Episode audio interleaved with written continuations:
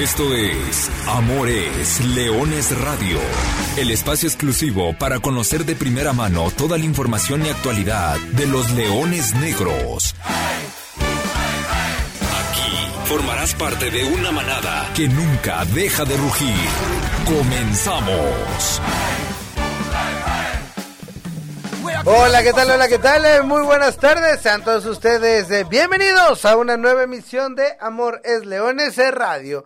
El programa destinado para platicar de todo lo que sucede con el equipo de la Universidad de Guadalajara, con los Leones Negros, con el equipo que nació grande. ¿Listos para entrar a la recta final del campeonato y la parte de definición de la misma? Los Leones Negros el día de mañana a las 5 de la tarde en el Estadio Jalisco se juegan la vida entera. Y la vida entera es seguir con vida. En el clausura 2023, alargar ese, ese periodo y tratar de llegar a la última jornada con esperanzas de lograr entrar a la reclasificación de este torneo. Los Leones Negros reciben este jueves 5 de la tarde cancha del Estadio Jalisco al conjunto de Raya 2 en un partido que será trascendental, vital, otra vez, debido a muerte. Ya la semana pasada hablábamos de lo comprometido que quedó el futuro después de los resultados ante Tlaxcala y sobre todo en Mérida. Hoy vamos a entrar directo a lo que resta. ¿Hay malas? Malas como los resultados que abrieron la jornada 16 de la Liga de Expansión. ¿Por qué malas? Porque ninguno se acomoda para la causa melenuda. Es decir, la goleada de Cancún, la goleada de Mérida complican el, panorama. Panorama que está complicado. Y que de haber perdido, sí, siendo lo mismo. ¿eh? O sea, Leones Negros tiene que ganar y luego depender de si. Habrá que ver qué hace Durango contra Tapatío, habrá que ver qué hace Correcaminos ante Celaya. Esos partidos este miércoles. Pero lo más importante es ver qué hace Leones Negros contra Rayados. La buena. La buena es que en este torneo van a calificar 13 a la liguilla. Bueno, no van a calificar 13. El lugar 13 de la tabla general se va a meter a la fase final o a la reclasificación, debido a que el último lugar de la, de la tabla de cocientes, en este caso Pumas Tabasco, al ser el último lugar y al en teoría descender o tener que pagar la multa, cosa que ninguna de las dos tendrá que hacer el equipo de Tabasco, pero al ser último lugar de la tabla de cocientes no tiene el derecho de participar en la liguilla. Hoy Pumas Tabasco en la tabla general, más allá de la derrota de esta jornada 16, es lugar 8. Seguramente va a bajar de ese lugar, pero ya nadie lo quita de esos 12 a Pumas Tabasco. O bueno, difícilmente lo bajarían de ese de los puestos de reclasificación. Por ende, Pumas Tabasco estará entre los 12 clasificados, no podrá y el lugar 13 se meterá a reclasificación. No deberíamos de estar pensando a estas alturas del torneo en que el lugar 13 es una gran aspiración para tratar de arañar la liguilla. Pero es lo que hay. Y hay que ir por ello. ¿No? Uno no puso el reglamento. El reglamento dice que califican 12. El reglamento dice que el último de la tabla de cocientes no puede entrar. Entonces calificará el 13 y, y, y hoy tú eres 15, 16. Ah, hay que intentarlo. Hay que morirse en la raya. Y es lo que los Leones Negros intentarán hacer. ¿Cómo está? Buenas tardes. Eso es solo el inicio, imagínense. Va a estar bueno el programa.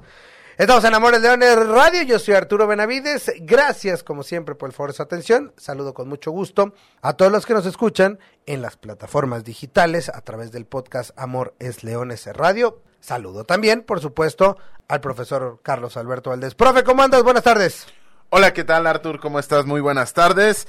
Leones Negros haciendo el símil de los videojuegos está en la vida cero. ¿Por qué? Porque dejó de hacer muchas cosas a lo largo de la campaña y más allá de que tenga tres partidos sin conocer la derrota, está muy comprometido el conjunto de Luis Alfonso Sosa. Así que vamos a explicar los escenarios, pero sin perder el enfoque que lo más importante lo tiene que hacer o lo tiene que comenzar a hacer el día de mañana Leones Negros en la cancha del Estadio Jalisco. Analizaron Rayados, que sí, comenzó muy bien, comenzó con buenos resultados, pero se ha ido diluyendo poco a poco el conjunto de Nico Sánchez, con lo cual, si hay otra buena noticia, es que ni Rayados ni Dorados, que serán tus dos próximos rivales, son absolutamente nada, nada invencibles, nada para tener un temor deportivo sustentado en lo que han presentado de manera inmediata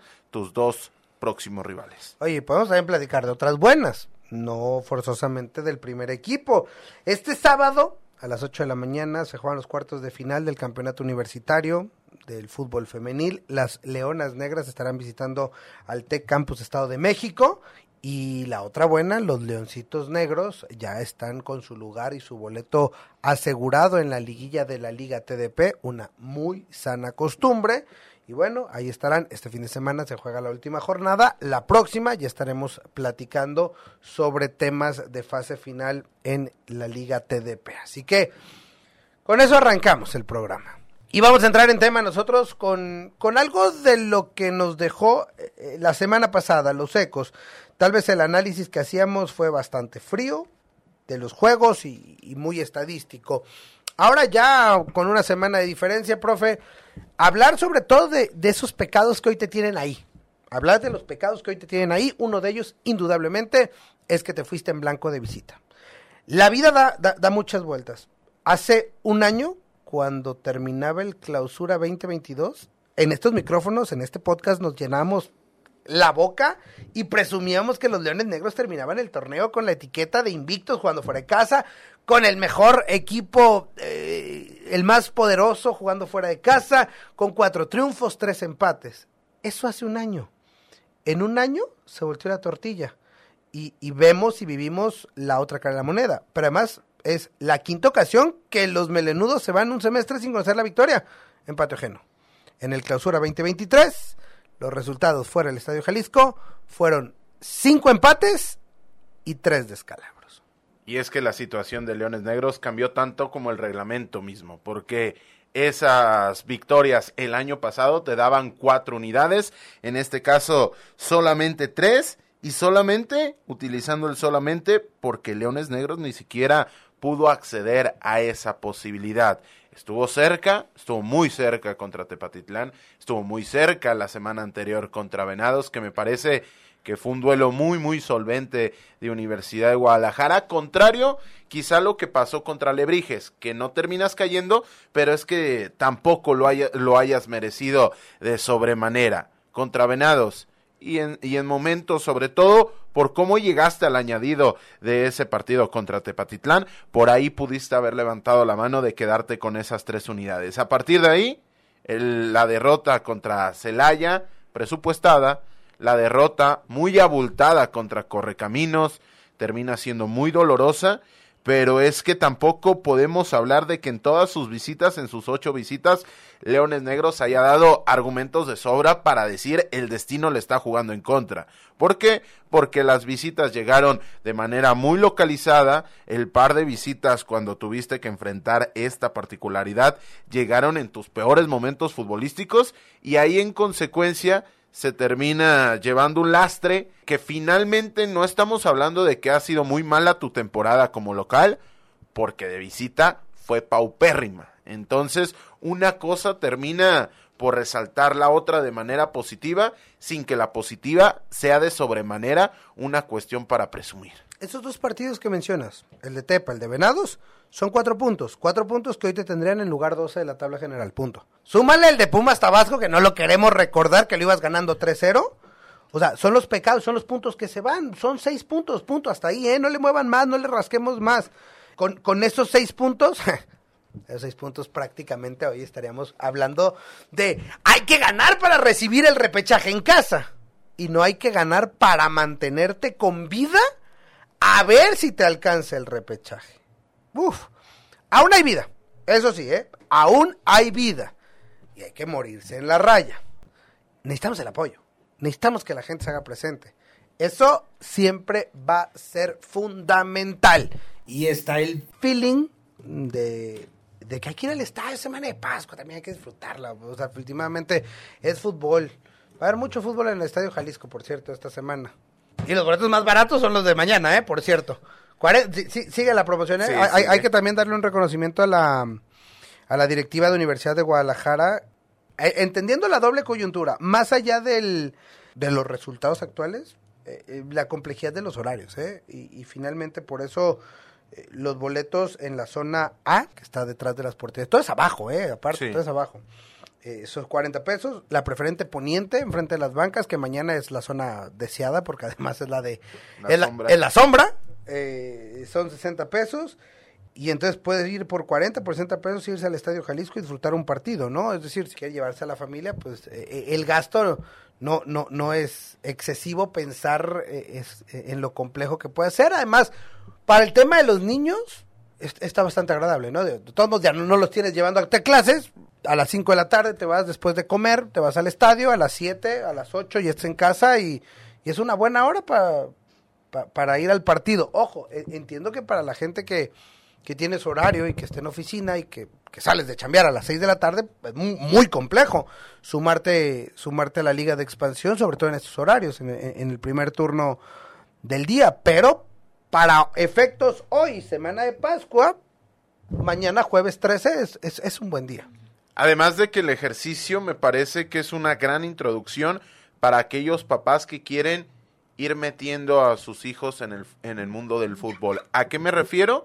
A que las condiciones están dadas para que sea un espectáculo muy familiar. No hay aglomeraciones de personas.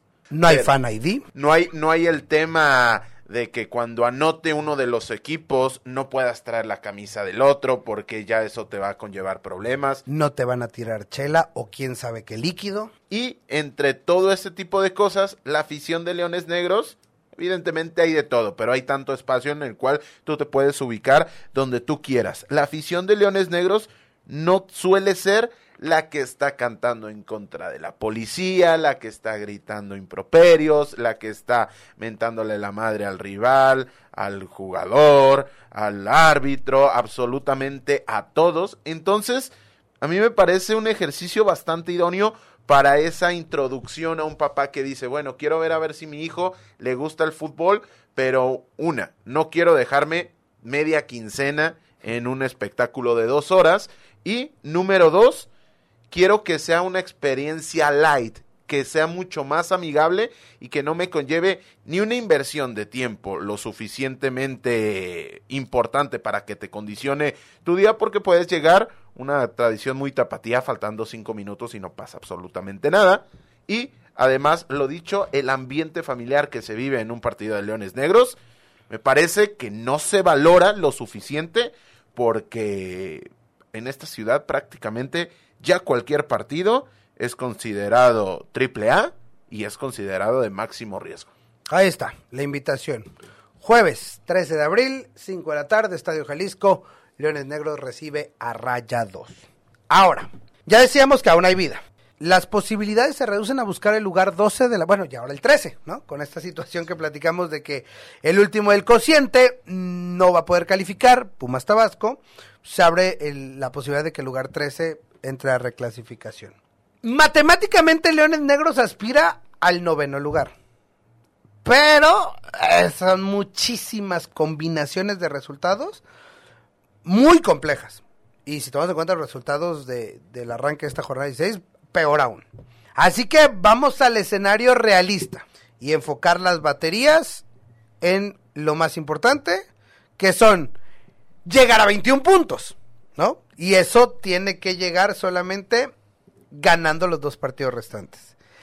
Y además, que eso sí me parece, profe, que, que va a entrar en la ecuación, y ya más o menos lo platicamos, es tratar de hacer esas victorias con ventajas importantes para mejorar la diferencia de goles. Hoy la diferencia de goles de Leones Negros es de menos tres.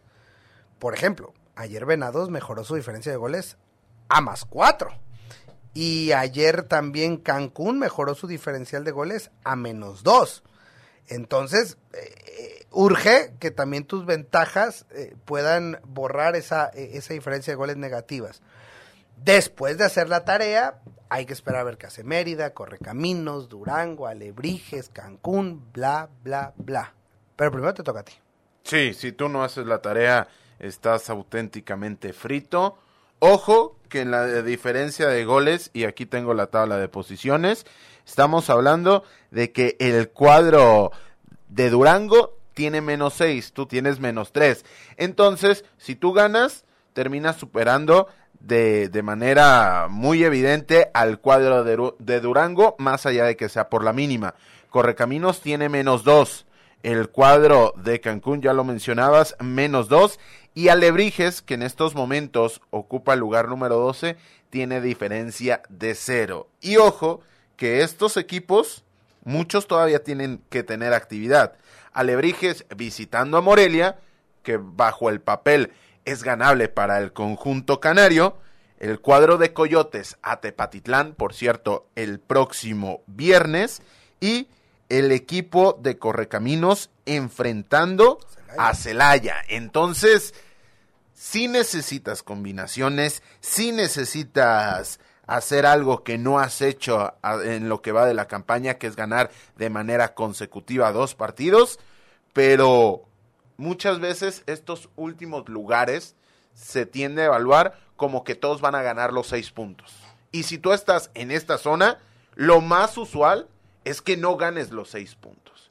Entonces, es esa combinación de circunstancias que te juegan en contra, pero si tú eres capaz de dominarte a ti mismo y conseguir tu tarea, a partir de ahí se te termina por abrir el horizonte y trazar una, una ruta mucho más continuista, porque además no vas a tener la carga psicológica del partido de Alebrijes. ¿Por qué? Porque juegas antes que Alebrijes y esto sí me parece que es verdaderamente importante en clave la fiereza, en clave la forma competitiva, en, la, clave cómo vas a mantener el objetivo para los futbolistas. Hay que, meterle presión al, al rival directo. Ya dices, una hazaña, porque no has ganado dos partidos consecutivos en este torneo, pero espérate, lo que tiene que hacer Leones Negros es algo que solamente hecho una vez. Fue en la Apertura 2019. En aquel torneo el equipo de Universidad de Guadalajara está obligado a ganar sus últimos dos partidos de la fase regular.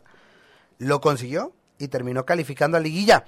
Y terminó calificando en cuarto lugar. Te acordarás, justamente fue cuando el, eh, Jorge Dávalos entró de, relevo para esas últimas dos jornadas. La otra proeza que deberá buscar el equipo universitario es ligar triunfos en el Estadio Jalisco. Esa no parece tan complicada. Habrá que ver, pero sobre todo habrá que empezar este jueves. Profe, cuéntanos el partido. Primero comenzar con una particularidad que seguramente esto nunca se había dado en la historia de Leones Negros, salvo evidentemente en su primer torneo. Se suma el cuarto equipo que viene al Estadio Jalisco de manera consecutiva sin haber ganado. Aquí nada más, nunca, nunca, nunca ha ganado el cuadro de Rayados. Solamente hay un antecedente, eso sí, pero este conjunto de la Sultana del Norte nunca le ha hecho gol a Leones Negros. Antecedente que terminó empatado. Exactamente, 0 por 0. En este caso, el 20, el 23 de marzo del 2022. Pero llegando a hablar un poco más del conjunto de Nicolás Sánchez, ha ganado uno de los últimos ocho partidos. Para que más o menos dimensionemos en qué momento de la campaña está el cuadro de la Sultana del Norte. Es un equipo que se ha ido desdibujando, es un conjunto que había comenzado muy eléctrico, que tiene grandes individualidades, porque para terminar pronto uno de los proyectos de futbolista del fútbol mexicano de los últimos años está siendo un recurrente. Estamos hablando de Jonathan González. Todavía categoría 99. Todavía, a pesar de que ya no sueña, suena bastante atrás porque le ganó la carrera a Charlie Rodríguez, etcétera, etcétera, todavía tiene 24 años. Y esto es importante y, acumula minutos de menor. Una particularidad que en especial en este Rayados no les hace cosquillas. ¿Por qué? porque tienen un promedio de edad en los últimos dos partidos de 21,8 años. Son muy jóvenes los futbolistas que, con los que, cuales cuenta Nicolás Sánchez. Pero lo dicho, de ser un equipo muy eléctrico, con grandes individualidades, eso lo mantiene, se ha ido desdibujando y se ha ido diluyendo. ¿Cómo? por el paso también de los futbolistas que ascienden y descienden del primer equipo. De ahí se interpreta un poco más este mal momento, pero desde lo futbolístico se acentúa más porque se ha convertido en un duel, en un equipo que depende solamente de sus individualidades. Ojo, son importantes. Ali Ávila, el caso de Víctor Daniel López, que llegan con cuatro anotaciones cada uno. Ángel David Zagallo, este futbolista surgido de Independiente de Avellaneda, avecindado y llegado para ser potenciado al primer equipo. Pero este futbolista tiene la calidad diferencial para, para marcar, marcar una ventaja para su equipo en esta división. Sin embargo, me parece que también la trayectoria del delantero argentino ha venido hacia abajo, ha venido en una clara, en una, en un claro descenso, porque ha aumentado la masa muscular, esto le ha restado explosividad, esta cuestión que en el fútbol formativo se tiende a querer ensanchar de manera sistemática a los delanteros para que encajen en un sistema, le ha terminado por hacer mucho daño a este futbolista. Pero, ojo que tiene características de filial este equipo. ¿Y a qué me refiero con características de filial? Me refiero a que tiene un pressing alto, cuando menos intenta ejecutarlo los primeros minutos. Es muy notorio cuando busca acelerar en el partido, porque inclusive así lo dicen sus anotaciones. Normalmente llegan en el comienzo o en el final de, de los lapsos, ya sea del primero, ya sea del segundo, pero es cuando se mantiene un ritmo mucho más alto y mucho más vertiginoso, porque, y ojo con este dato, anotaciones que hayan llegado en medio de los partidos o en medio de los lapsos, solamente cuenta con cuatro en todo lo que va de la campaña. El resto fue en los primeros cinco o en los últimos cinco de cada tiempo. Esto te habla de que tiene muy acentuadas esas características de equipo formativo y hace match esta particularidad con lo que comencé hablando, el promedio de edad de 21,8 años de edad. Que eso les da un plus en el tema de la velocidad, de la dinámica, de la rapidez, probablemente incluso la intensidad. Y también les puede jugar en contra con la parte de manejo de partido, mental, experiencia, etcétera. Eh, con lo que nos explicas, a Rayados podríamos ver como que, como que navega en aguas tranquilas porque hoy en día está en la parte alta de la clasificación, porque está en séptimo lugar, pero matemáticamente no, no le pueden dar la bienvenida, es lo que buscará en el Estadio Jalisco, y bueno, Leones Negros a tratar de, de llegar a la última jornada. Pero bueno, hoy estás así por lo que ya platicamos hace ratito, es decir, son, son tus propios pecados y, y esta obligación ante Rayados, un equipo al que le has ganado las dos veces allá, el juego aquí fue empate sin goles y veremos, veremos en qué termina el juego de este jueves. Que ha hecho menos goles que Leones Negros en lo que va de la campaña. Y esto, dada la diferencia de puntos y dada la diferencia en la tabla, que hoy es grande, pero hay que tener en cuenta que Rayados comenzó la jornada 15, es decir, la anterior, en el cuarto puesto de la general. Si lo analizábamos con Venados, lo analizamos con Rayados le estaba alcanzando para seguir entre los primeros cuatro, a pesar de no haber ganado de manera recurrente en el último tramo de la campaña. Para mí ese dato es alarmante en clave raya 2, que hayas ganado solamente uno de los últimos ocho. Sin embargo, este raya 2, por como había comenzado, parecía que se iba a comer la liga. Ahí está, ahí está la previa del juego. Pues el semáforo, sea, el color que sea, lo tienes que hacer verde. Creo que defensivamente hay que, hay que otra vez priorizar el cero y tratar de en ofensiva tener un juego lúcido como el que se tuvo hace 15 días contra el equipo de Tlaxcala. Vamos al buzón de la manada. Brian Márquez, ¿cómo estás? Buenas tardes. Mucha participación del público y eso me parece espectacular. Hola, ¿qué tal? Sí, escuchando otra vez más la opinión de la manada que nunca deja de rugir. En este caso, Juan José Hernández nos comenta que espera que el Güero Villalobos y Wilber Rentería retomen su nivel. Wilber me parece que ha ido increchendo. Sí, ha mejorado bastante, cuando menos los últimos 180 minutos. Habrá, habrá que esperar también al Güero en, en los minutos que está teniendo. Carlos Nava nos comenta que ojalá se logre el triunfo y nos alcance para el repechaje. Ojalá. José Luis Torres, ojalá le alcance a la UDG para re- remontar mañana. Fernando Hernández dice que gana la UDG 1 a 0.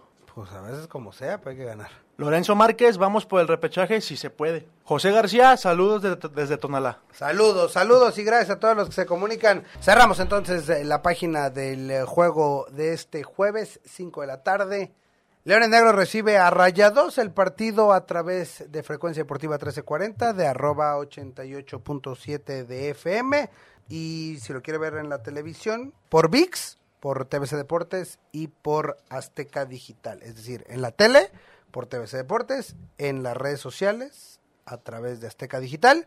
Y si quiere pagar, pues a través de VIX. ya cada quien decida, ¿no? Seguramente.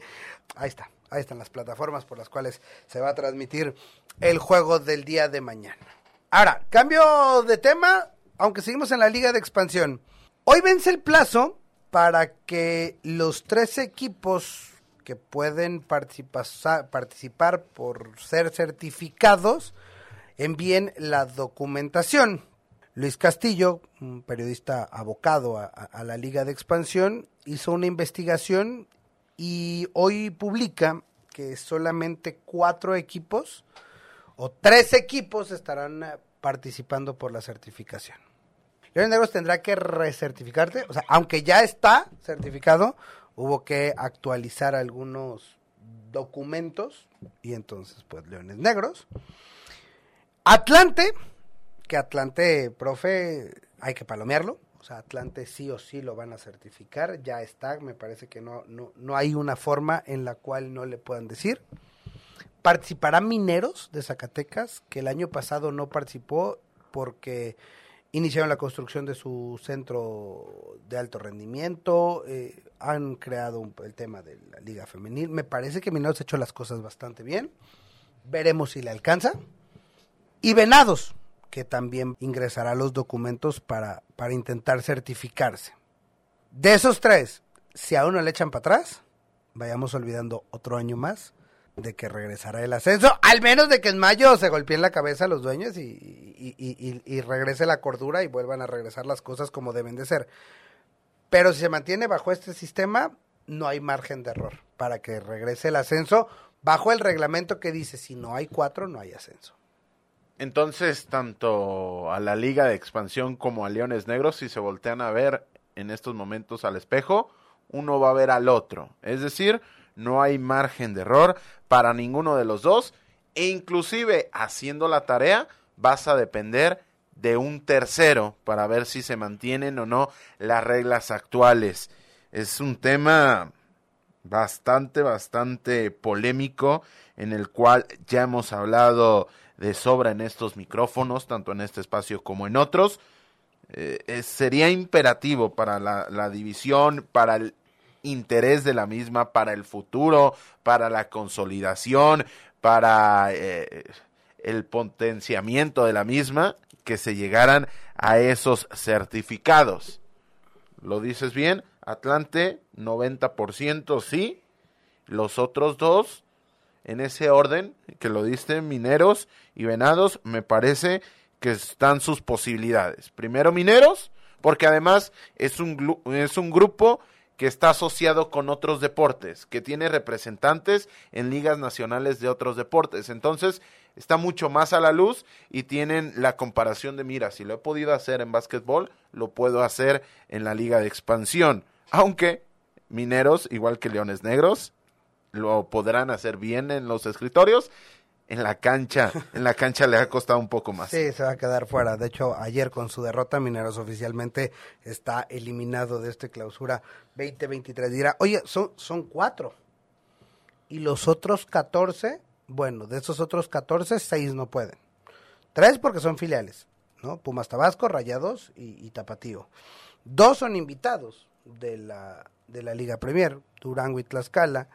Y Dorados también es considerado, aunque no es filial, pues pertenece a, Grupo Caliente. Entonces, pues no puede participar por, por ser certificado.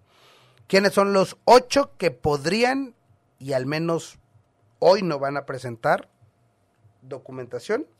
Celaya, Morelia, Cimarrones, Cancún, Correcaminos Alebrijes, Atlético La Paz y Tepatitlán.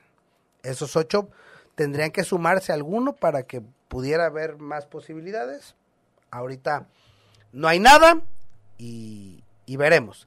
En mayo, en mayo se dirá qué equipos fueron certificados, se informará a la asamblea y sobre todo, y lo más importante, se definirá si se modifica el acuerdo de tener al menos de cuatro equipos certificados para quitar el candado o se mantiene el candado y pues ahí nos la vamos llevando hasta 2026 como era lo que querían desde un principio y me parece que lo van a terminar por conseguir.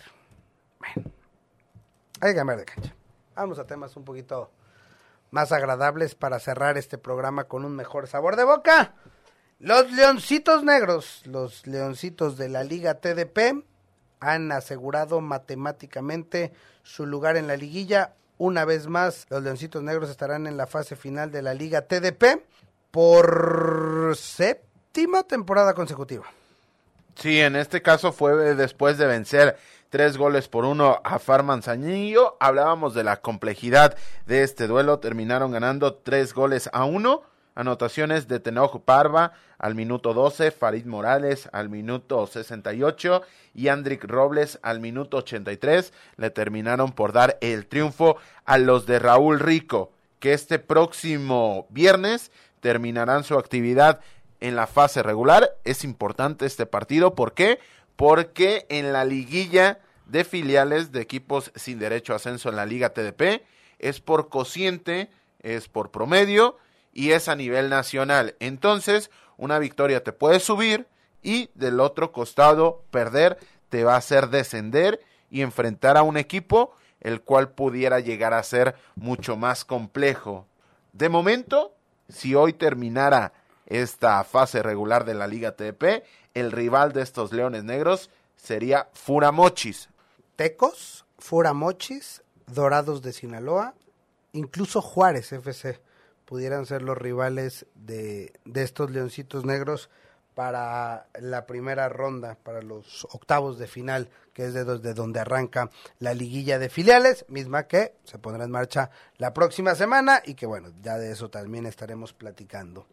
Última, antes de cerrar el programa, las Leonas Negras. Hacía rato que no platicamos de las Leonas Negras. Las Leonas Negras terminaron su participación en eh, el campeonato universitario calificaron, como también es una muy sana costumbre, y este sábado, 8 de la mañana, estarán eh, disputando su partido correspondiente a los cuartos de final, visitando al TEC Campus Estado de México. Habrá que ver entonces cómo le va estas Leonas Negras, que por cierto sacábamos eh, la cuenta y, descubríamos que actualmente son 16 jugadoras formadas en Leonas Negras que hoy están en la Liga MX. 16 en Liga MX, dos más en categoría sub-18. Y me puse a, a, ver la tarea y más de 10 tienen 80 o más juegos ya en la Liga MX, con equipos como Atlas, San Luis, Toluca, Chivas, Necaxa, Santos, León, Mazatlán, Querétaro. Es decir, Puebla no, no, no solamente es, ah, bueno, es que se fueron de aquí a, a los que están aquí, no, están repartidas por todo. Bueno, habrá que echarle un ojo a las Leonas Negras el próximo sábado y seguramente ya también estaremos platicando de sus resultados.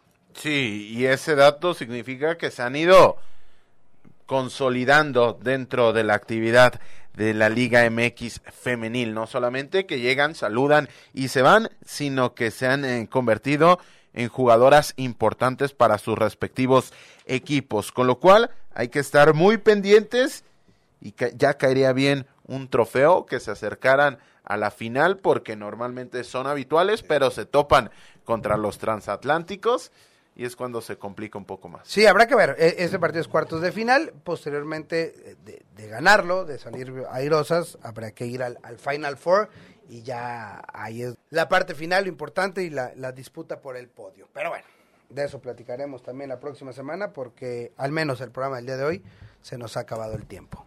Profesor Carlos Alberto Valdés, gracias. Gracias, Artur. La próxima semana con más y mejor. Nosotros tenemos una cita el día de mañana a las 5 de la tarde. Los Leones Negros tienen que morirse en la raya. Hay que mantenerse con vida. Yo soy Arturo Benavides, gracias por el favor de su atención, pásenla muy bien. Simplemente les recuerdo que goles son amores y amor es leones. Buenas tardes, buen provecho y arriba los leones negros. Hasta aquí llegamos. Gracias por ser parte de esta manada que nunca deja de rugir. Los esperamos el próximo miércoles en Amores Leones Radio.